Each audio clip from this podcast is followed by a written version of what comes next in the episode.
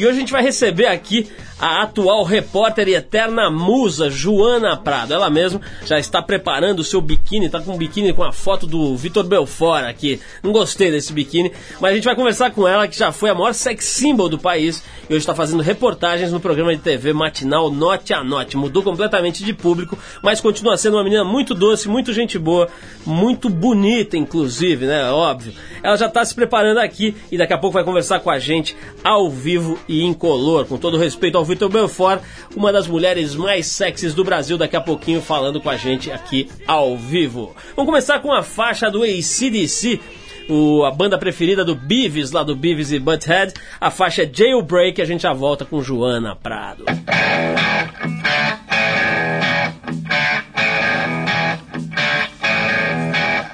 There was a friend of mine on murder, judge's gavel fell. Jury found him guilty, gave him 16 years in hell. He said, I ain't spending my life here. I ain't living alone. Been breaking the rocks from the chain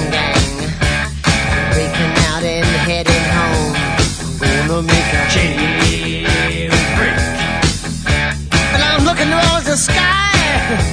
I'm gonna make a jailbreak.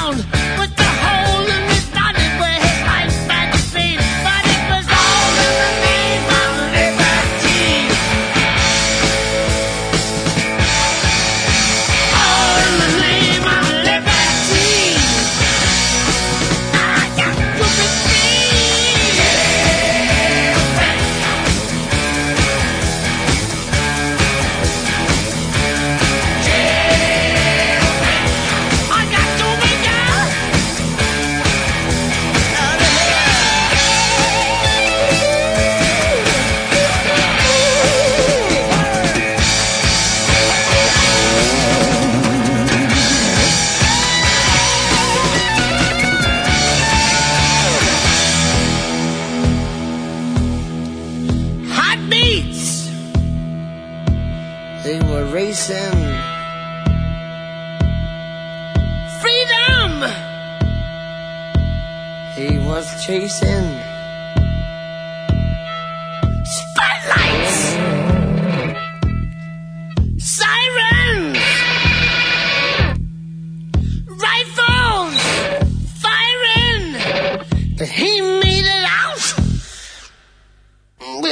With a bullet in his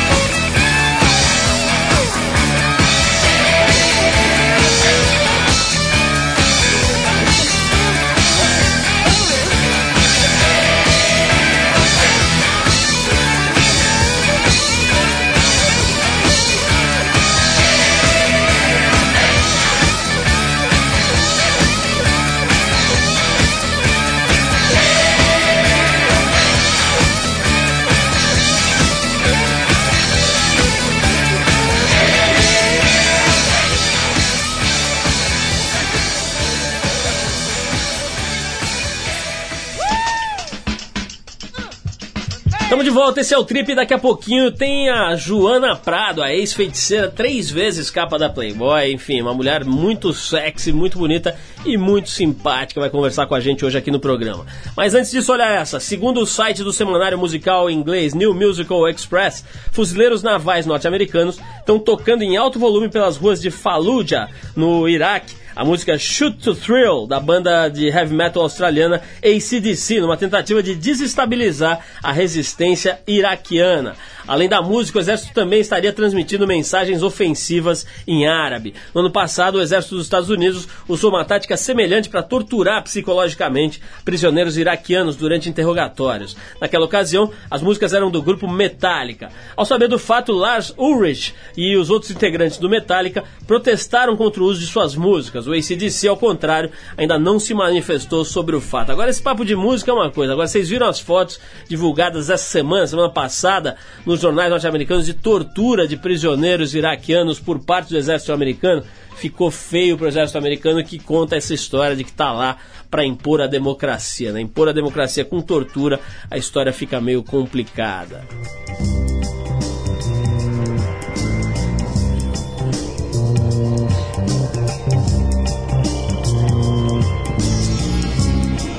Vamos falar um pouquinho de meio ambiente. Aqui a empresa californiana Genetic Savings and Clone está oferecendo pela primeira vez nos Estados Unidos serviços de clonagem de animais domésticos. Segundo o presidente da empresa, Lou Hawthorne, cinco clientes já encomendaram cópias de seus gatos. O custo 50 mil dólares, quase 146 mil reais. A empresa salienta que os animais serão únicos e recém-nascidos e não réplicas exatas de animais adultos. Kurt Ipungs, professor do Departamento Veterinário da Universidade de Iowa, acredita que muitas pessoas fiquem infelizes com os seus animais clonados, por eles não serem uma reencarnação perfeita do animal original. Hawthorne não discorda e promete reembolso completo para quem não ficar satisfeito com o seu clonezinho. Ao contrário da clonagem humana, a de animais não é uma prática ilegal nos Estados Unidos. Nos próximos cinco anos, a Genetic Savings and Clone espera clonar milhares de bichos de estimação. Até lá, espera-se que o custo da clonagem de um gato seja reduzido para 10 mil dólares e de um cachorro para 20 mil dólares. Enquanto isso, aqui no Brasil, o Congresso está querendo proibir a clonagem com fins terapêuticos. Se você quiser saber mais sobre esse assunto, entra no site da Folha de São Paulo e puxa a coluna do Drauzio Varela de domingo passado agora. Você vai ver um texto seríssimo sobre como os políticos podem estar travando a saúde de um monte de gente que está debilitada hoje, problemas de medula, de coluna, que podem vir a ser resolvidos com a, a genética, né, com a engenharia genética e que podem ser proibidos de avançar por conta de políticos mal informados. Dá uma olhadinha na coluna do Dr. Drauzio na Folha de São Paulo domingo passado agora que vale a pena. Bom, a Joana Prado já está aquecendo as turbinas aqui para vir conversar com a gente. A Joana é uma das mulheres mais sexys, mais bonitas, mais simpáticas do Brasil. Daqui a pouquinho contando um pouco da vida dela, casamento, posar nu, enfim, um monte de coisa interessante aqui com a Joana daqui a pouquinho, a ex-feiticeira. Agora a gente toca uma banda de uma outra mulher bastante sexy e loira bem menos bonita do que a Joana Prado. Eu tô falando da banda Hole e a faixa é Malibu. Vamos lá. pessoal,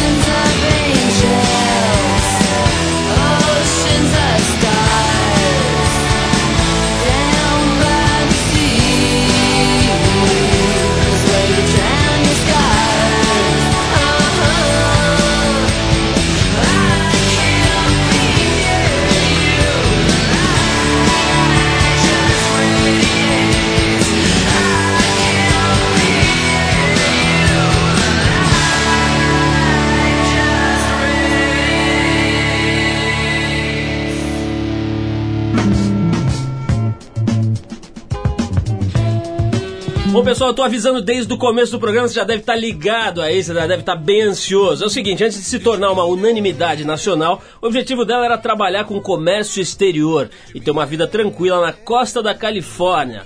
Mas o meteórico status de musa que ela foi ganhando tratou de mudar esses planos. Por um bom tempo ela foi o símbolo sexual máximo do país, depois se cansou e hoje tenta usar sua popularidade para conquistar um novo espaço na mídia, um espaço diferente. A gente tá falando nada mais, nada menos do que da ex-feiticeira, da musa ainda reinando absoluta, Joana Prado, que hoje trabalha como repórter no programa Note a Note da TV Record atendendo aos nossos pedidos ansiosos. Ela tirou o véuzinho que ela já jogou fora já faz um bom tempo e aquela roupa de odalisca que a gente viu nascer ali no programa H da TV Bandeirantes, deixou tudo isso na, numa gaveta velha ali do armário e veio de biquíni aqui pro nosso programa. Você sabe, né, que isso é uma tradição aqui do programa. Ela veio de biquíni, está aqui maravilhosa para homenagear nós, os antigos e fiéis admiradores da Joana Prado. Joana, antes de mais nada, super obrigado por você ter atendido às nossas preces e vindo aqui espalhar o seu perfume e as suas bênçãos por esses pobres mortais aqui do Trip. Obrigado, Joana. Obrigada, Paulo. Fala, galera. Bom, primeiro que eu não estou de biquíni. Biquíni agora é só na praia. Por que, que elas negam? Elas põem o biquíni e negam. Depois não sei por Ninguém que, tá que põe. vendo. Então. então o povo acha que é mentira, entendeu? É igual quando pega a feiticeira. Sai falando pra todo mundo, peguei a feiticeira. Eu falo, não, é mentira. Vai ficar minha palavra contra a dele. Aliás, então aliás depois que, mesmo depois que você parou com a história da feiticeira, né, Joana? Surgiram aí umas 250 feiticeiras cover, não tem aí? Feiticeiras cover, é, primas e primos, ex-namorados, atuais namorados. Inventam muita de- história com essa Muita. história da feiticeira. Quando é que você resolveu dar um break nessa história e falar, bom, chega, encerrei a feiticeira e aposentou o véu e, a- e a- e as coisinhas todas? Né? Então, na verdade, assim, esse lance de ex-feiticeira é muito relativo, porque eu, você, eu sou eterna feiticeira, não tem jeito, né? Ah. Não tem como negar isso. E nem me incomoda, assim, eu só. Foi como você falou, eu meio que aposentei o biquíni de feiticeira, deixei ali na gaveta. Acho que nem joguei fora os véuzinhos, devem estar lá todos guardados. Mas eu não quero ficar minha vida inteira dançando. Eu acho que biquíni hoje em dia é praia, é pra fotografar. Enfim, a feiticeira vai existir. Foi graças a ela que eu comecei a minha história na TV, tô aí no Note a Note agora.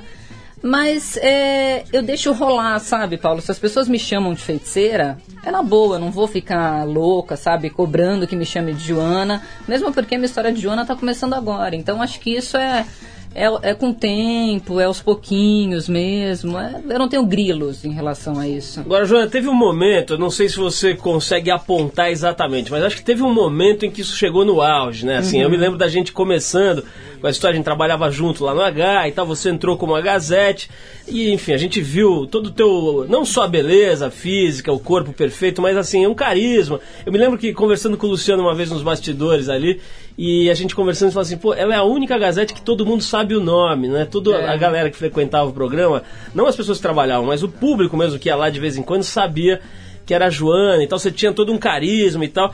Enfim, mas isso foi evoluindo, foi crescendo, pintou o personagem. Agora teve um momento ali que realmente esse negócio acho que é, é, fugiu ao controle, essa fama e essa visibilidade fugiu ao controle. Ficou um negócio realmente impressionante, né? Só se falava de feiticeira, você saiu em capa de jornal e tal.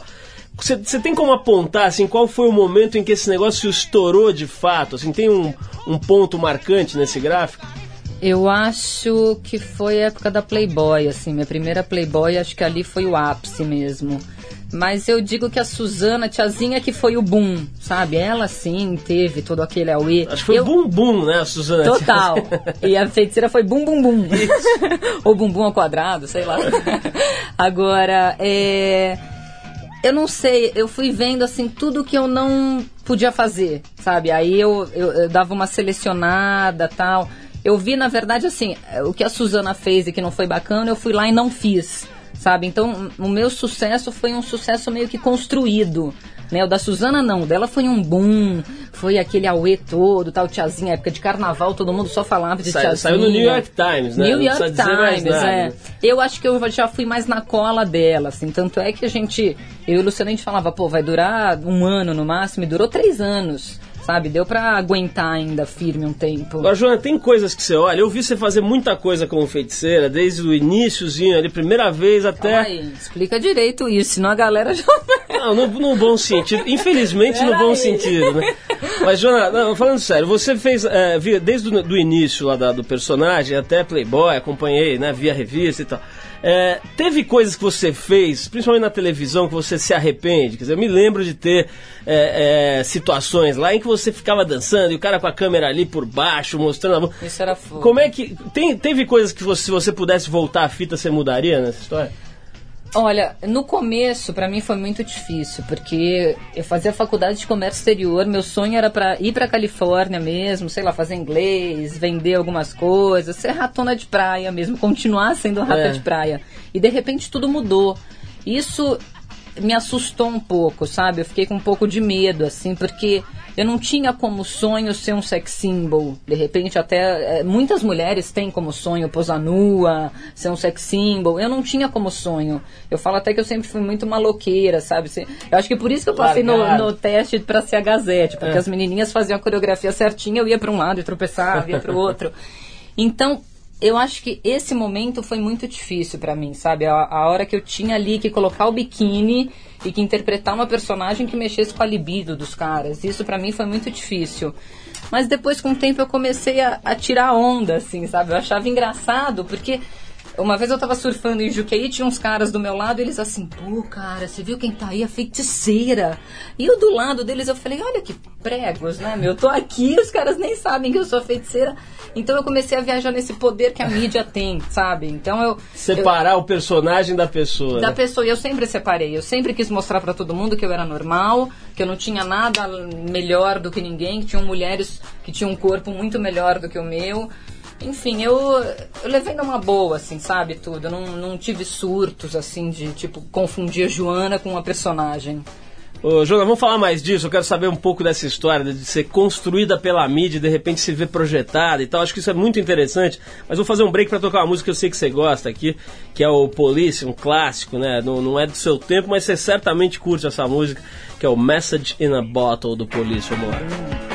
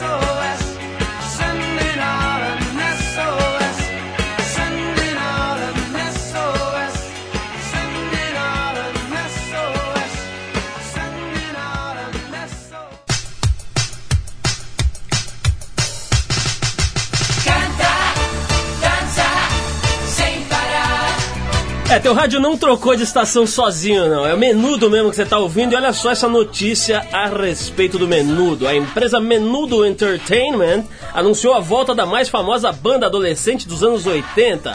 É eles, eles mesmos, os Menudos. A companhia adquiriu os direitos da marca de um executivo do mercado fonográfico e está trabalhando com agências de talento e emissoras de rádio na escolha de novos integrantes. Parece que o Edu tá na audição e o o Ale também. Os dois estão tentando ser os novos Roys aí. Os testes vão acontecer nos próximos meses nos Estados Unidos e na América Latina. Serão selecionados cinco meninos com idades entre 10 e 16 anos. Coisa meiga, né? Como a mídia tá boa, né? A indústria fonográfica tá numa fase excelente. Vamos ouvir um pouco mais esse menu do vídeo. Deixe que a mente se relaxe, faça o que mandar o coração. A Joana tá gostando, tá dançando aqui a música e tudo. Joana, você era meio apaixonada pelo Rick nessa época? Eu era, nossa, eu era meio Tinha pôster, tudo? Tinha, coloquei todas as figurinhas assim na janela do meu quarto. Vejo que o tempo lhe fez bem, Joana, Você porque viu? você melhorou muito em todos os sentidos.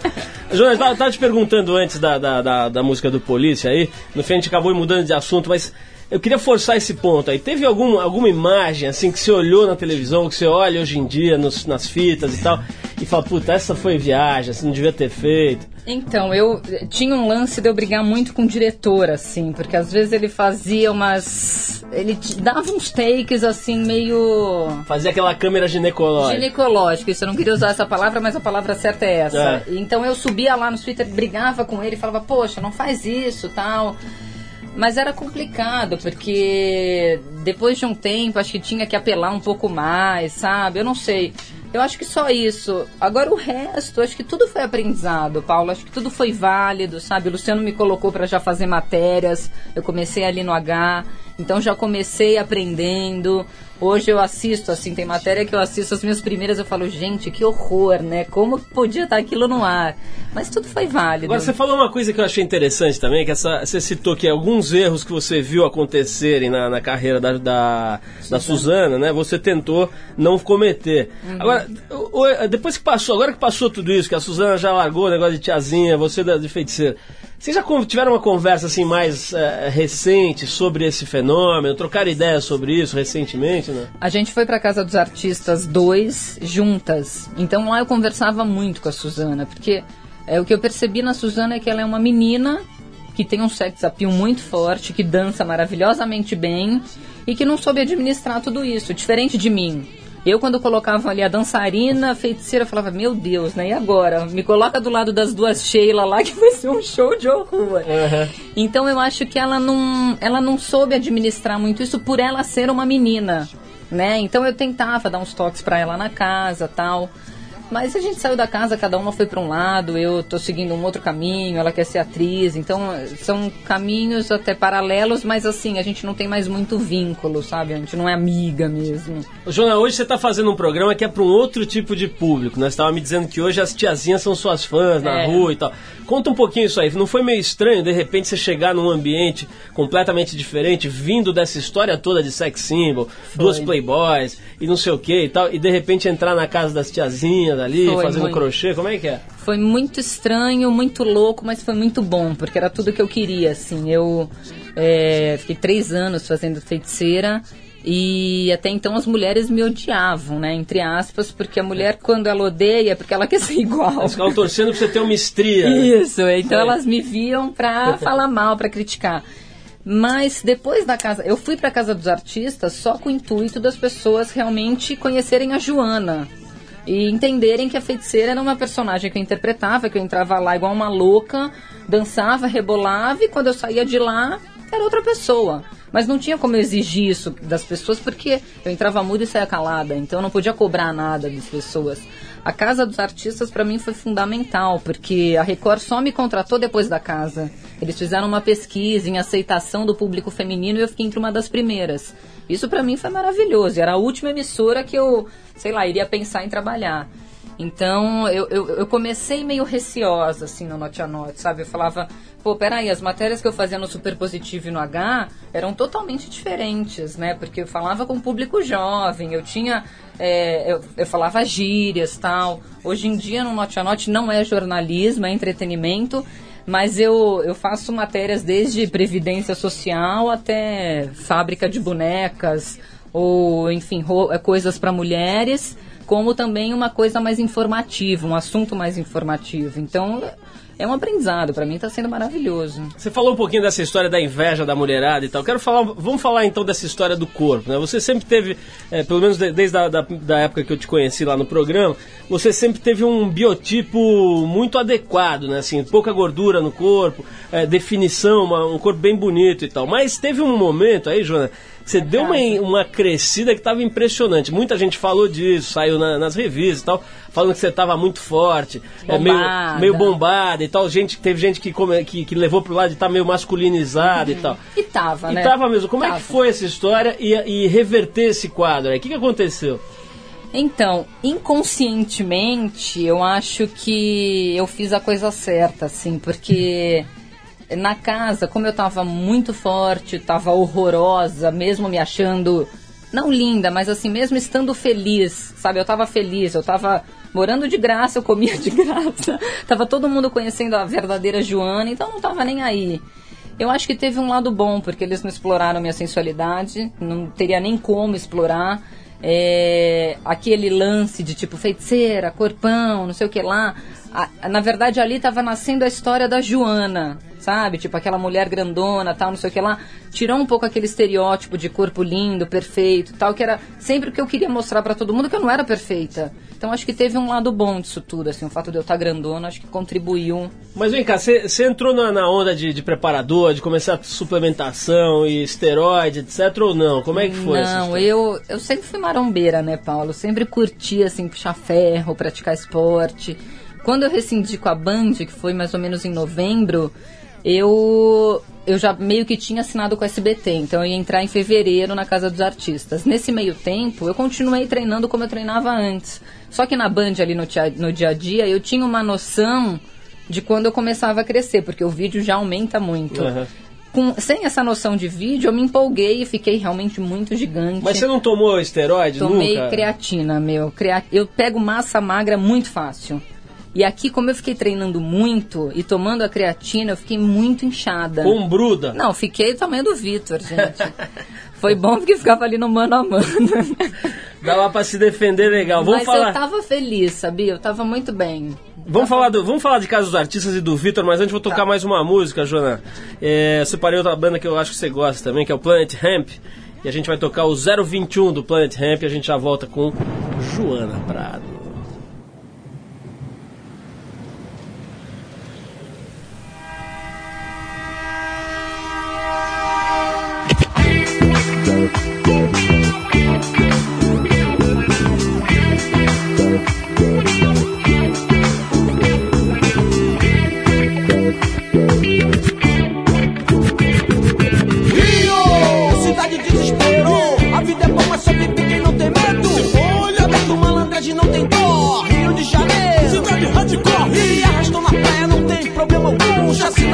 Aqui, 021. Polícia é cocaína. Comando vermelho, Sarajevo é brincadeira é o Rio de Janeiro. Rio de Janeiro demorou, é agora pra se virar. Tem que aprender na rua que não se aprende na escola. É Segurança. É subjetiva, melhor é ficar com um olho no padre E outro na missa. Tudo acontece sob calor inominável. Beleza, convive lá dela pro dia a dia, miserável mesmo assim. Mas tá tendo grupo por lugar algum. Eu disse, esse é meu lar aqui, 021. Oh, oh, oh, Rio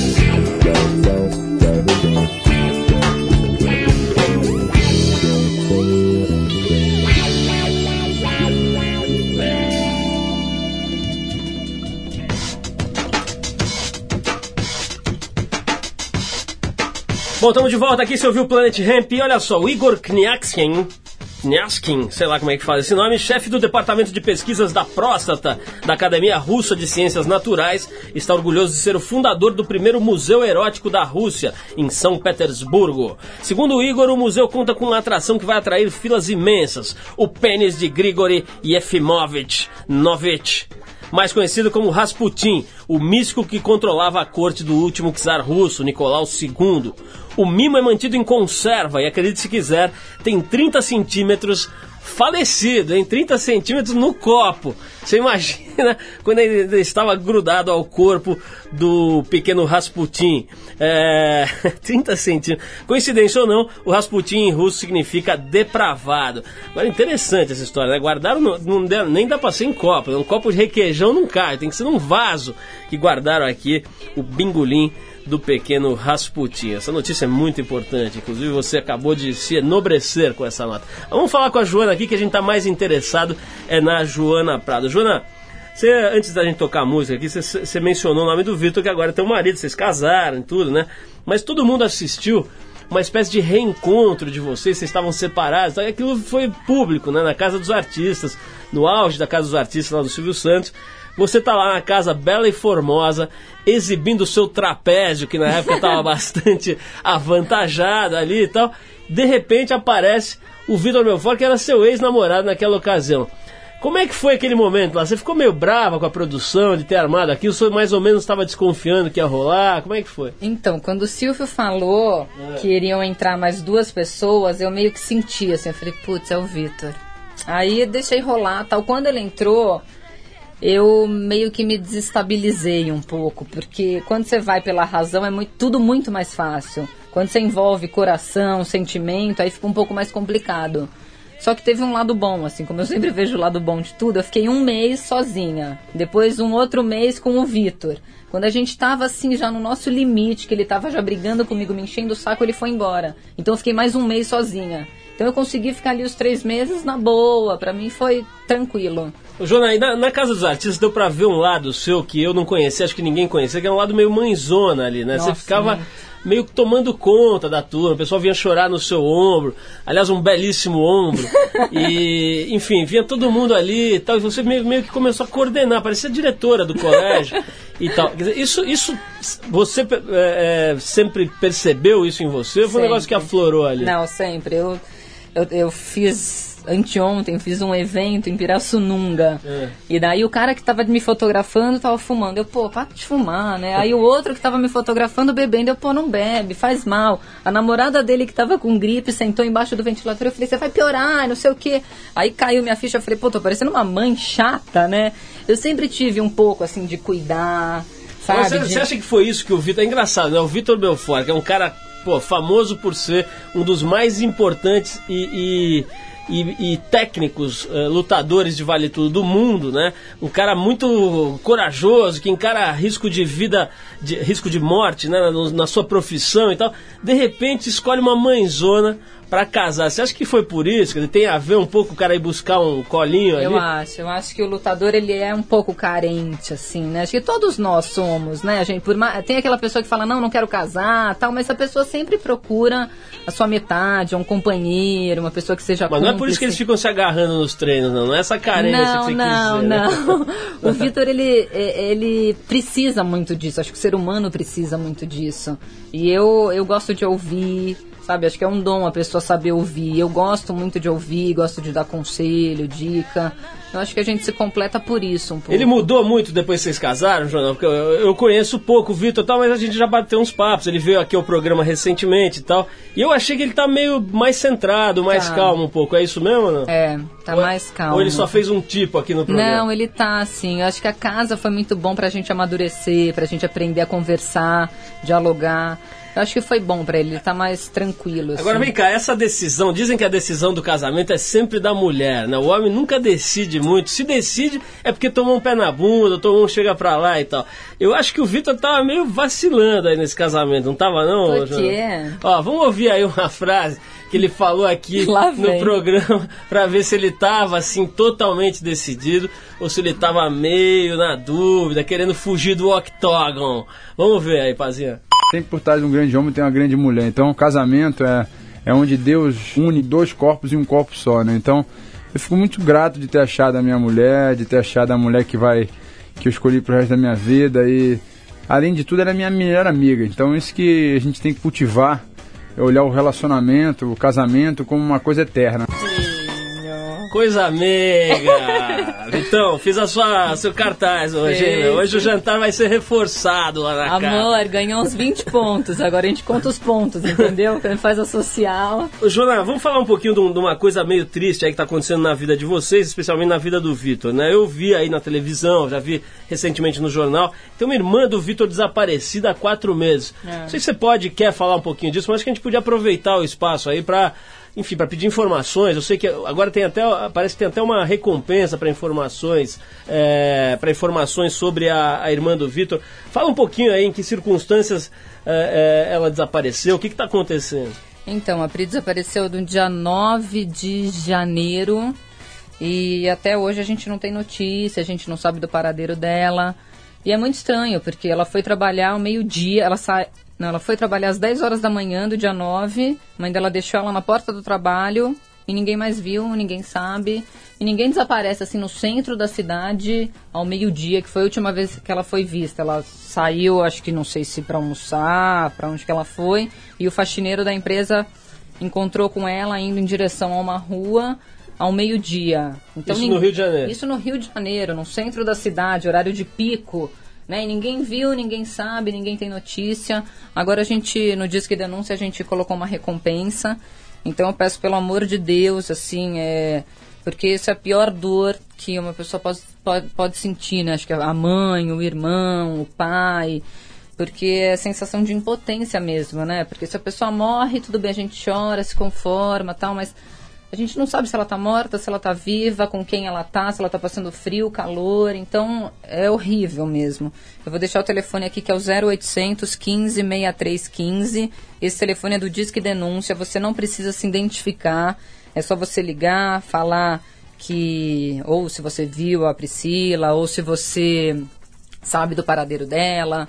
Enfim, qualquer coisa, qualquer notícia sólida que você tenha, manda pra gente. Eh, Liga aí pro Disque Denúncia que tem uma recompensa lá. Vou repetir até o número aqui, é 0800 15 6315. 0800 15 6315, a Priscila Belfort, que sumiu já faz quatro meses. Ô, Juna, é, sem querer me intrometer, mas tinha alguma, alguma situação rolando, algum comportamento estranho, alguma coisa que desse Não. pra desconfiar que ela fosse sair fora, ou que ela fosse... Ela tava na melhor fase dela, Pri, assim, ela tava trabalhando há um mês, ela tava namorando há um mês também, o namorado trabalhava ali junto com ela.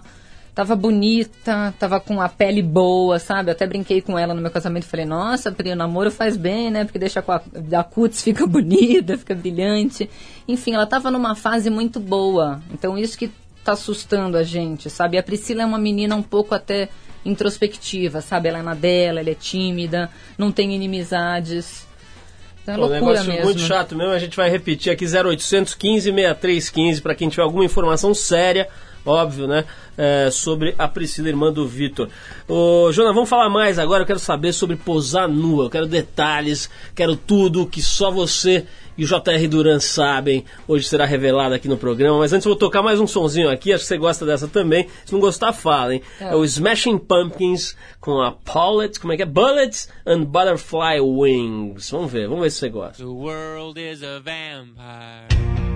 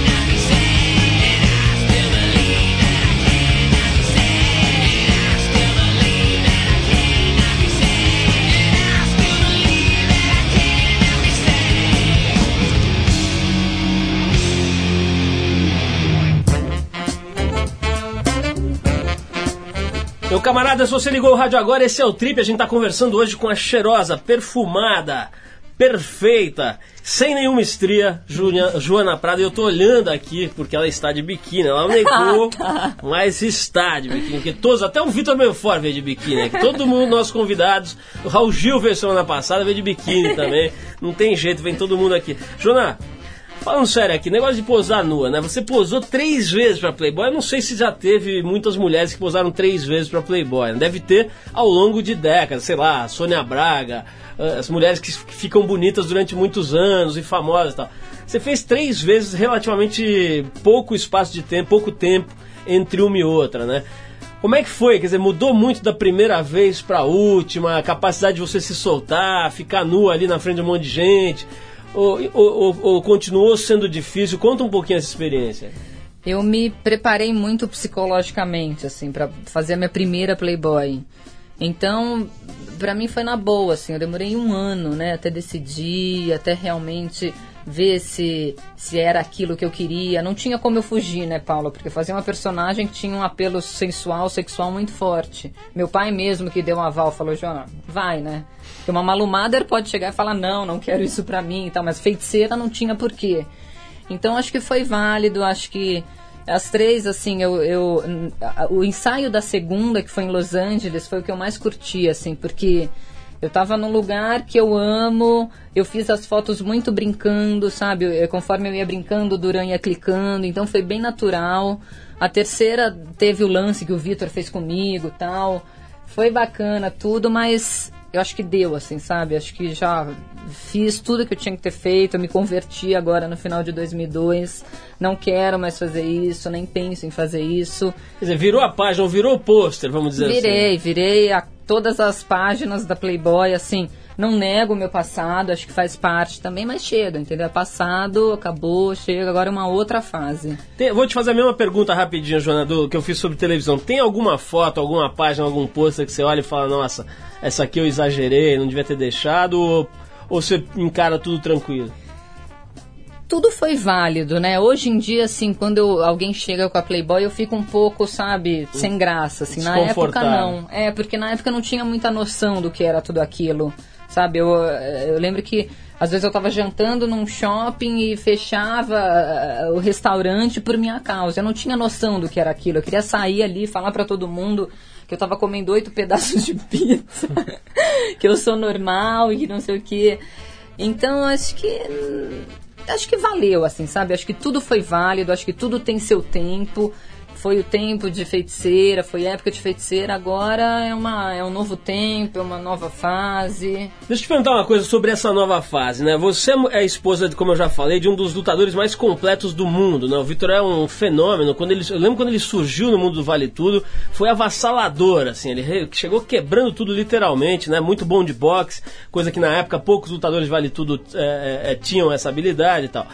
E a, a coisa evoluiu, o mundo mudou, muita gente aprendeu a, o- o- a técnica de chão que ele tinha, etc. Enfim, o, o Vitor já perdeu algumas lutas, perdeu algumas lutas em situações até é, bastante violentas e tudo. Quer dizer, como é que é pra você? Uma menina toda meiga, a gente viu na casa dos artistas, meio mãezinha e tal. De repente você tá ali, às vezes na beira de um ringue, né? Vendo o cara que você gosta, que é o teu marido socando o outro, ou às vezes tomando soco, desmaiando, nocauteado. Isso não mexe demais com você? Muito. se você pudesse alterar isso, você alteraria? Eu alteraria, assim. Eu, eu sei que um dia o Vitor vai ser pastor, sabe? Porque ele tem promessa de pastor e ele pregando, assim, absurdo, porque ele consegue fazer com que todo mundo pare e fique olhando pra ele. É, eu, parece que a cada luta eu sofro mais, sabe? Eh, Em vez de eu ficar calejada, não, eu vou sofrendo mais, eu vou sentindo mais.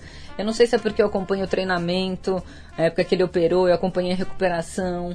Eu vejo a falta de incentivo que tem aqui no Brasil. Lá nos Estados Unidos ele é muito mais reconhecido, o esporte dele é apoiado lá, as pessoas param ele na rua, pedem autógrafo. Enfim, eu acho que eh, a junção de tudo isso é que, que me deixa cada vez mais até temerosa, assim, sabe? Até com receio do esporte. Mas o que eu vejo do Vitor é que ele é um exemplo de, de atleta mesmo, sabe? O cara vive pra isso, o cara só briga no ringue, diferente desses pit boys aí que a gente vê, né? Que saem às ruas, batem todo mundo, ficam esfaqueando todo mundo. Ele não, ele é até um pouco calmo demais, assim, no trânsito, eu que brigo, eu que xingo, ele, calma, Joana, não dá show de horror, né? Para, não vai ser barraqueira. Então eu acho que é muito sofrido, né? O esporte dele é muito. A gente tem que aplaudir muito, sabe? Nós brasileiros a gente tem que ir lá e levantar a bandeira do Brasil mesmo e gritar para todo mundo ver, porque é um atleta que está representando o nosso país, né? Então é, é difícil. Joana, queria te agradecer muito Ah, a presença. A gente está com, Não, com o tempo histórico. Quero que você mande um beijo pra Claudete Troiano. Manda, Você podia falar pra ela vir aqui, inclusive, a Claudete. Vamos. Eu, eu, você sabe que eu fui no programa das parceirinhas, quando elas ainda eram as parceirinhas, a Claudete e a Ione.